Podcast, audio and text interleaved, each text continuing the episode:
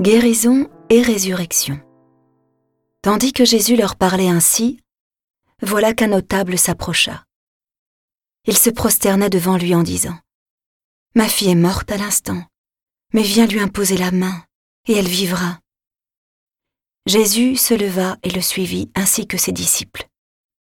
Et voici qu'une femme souffrant d'hémorragie depuis douze ans s'approcha par derrière et toucha la frange de son vêtement. Car elle se disait en elle-même Si je parviens seulement à toucher son vêtement, je serai sauvée. Jésus se retourna et la voyant lui dit Confiance, ma fille, ta foi t'a sauvée. Et à l'heure même, la femme fut sauvée.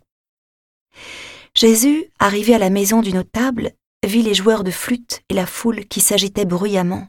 Il dit alors Retirez-vous. La jeune fille n'est pas morte. Elle dort. Mais on se moquait de lui. Quand la foule fut mise dehors, il entra, lui saisit la main, et la jeune fille se leva, et la nouvelle se répandit dans toute la région.